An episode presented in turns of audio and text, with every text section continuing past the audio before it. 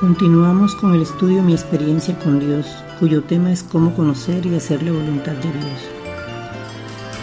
El estudio número 3 se titula Aprendiendo a ser siervos de Dios.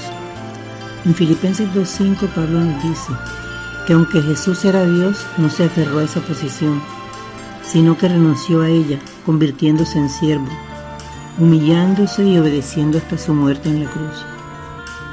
Jesús, instruyendo a sus discípulos en cuanto a ser siervo, les dice, no he venido para que me sirvan, sino por el contrario vine a servir. Y así deben hacer ustedes. Si alguno quiere ser grande, deberá servir a los demás.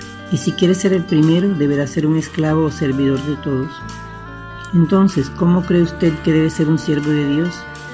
¿Alguien que solo sabe lo que debe hacer y lo hace?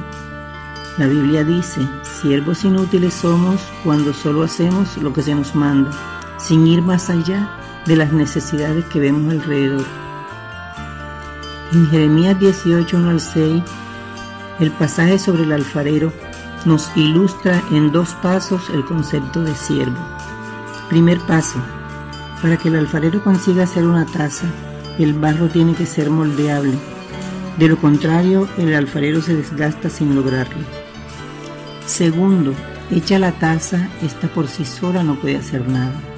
Tiene que seguir en manos del alfarero para que éste pueda usarla sin, según desee. Así, para ser un siervo de Dios, usted debe ser moldeable y permanecer en las manos del Maestro. Cuando usted se acerca a Dios como siervo suyo, Él primero quiere que usted le permita moldearlo y hacerlo un instrumento según su deseo. Luego, Él toma su vida y la pone donde Él quiere y obra mediante ella para lograr sus propósitos.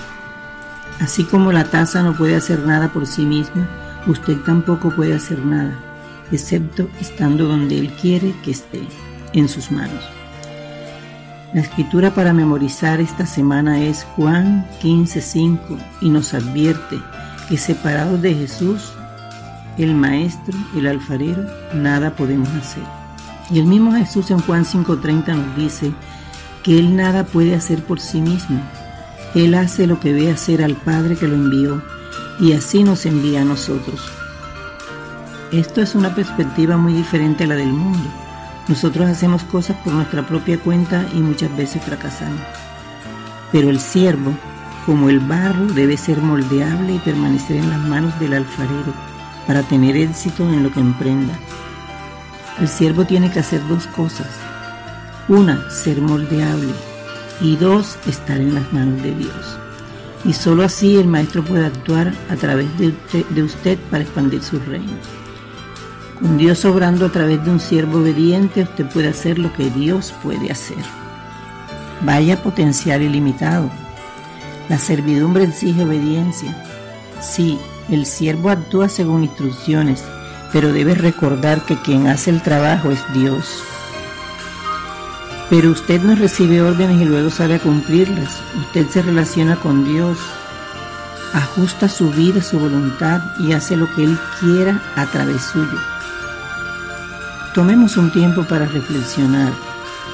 Cuando Dios obra, todo sale a su perfección, pero cuando yo obro puedo equivocarme. No podemos hacer nada sin Dios.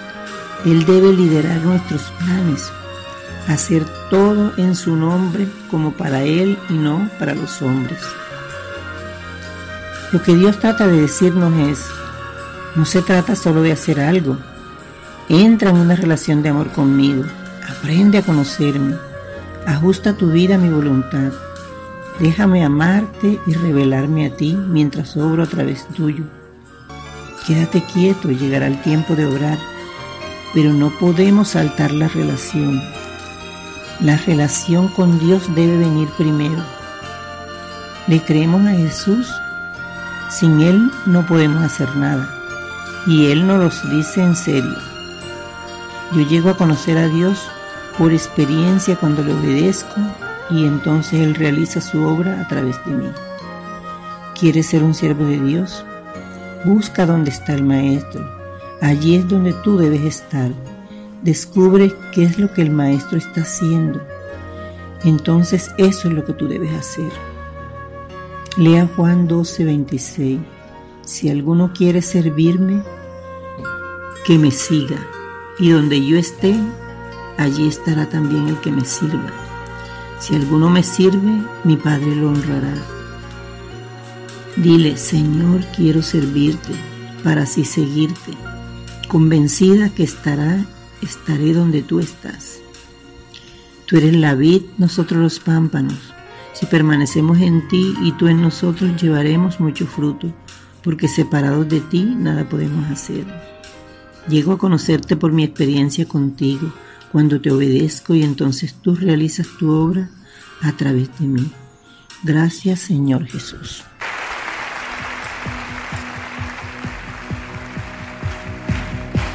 Siendo en forma de Dios, vive toda la creación.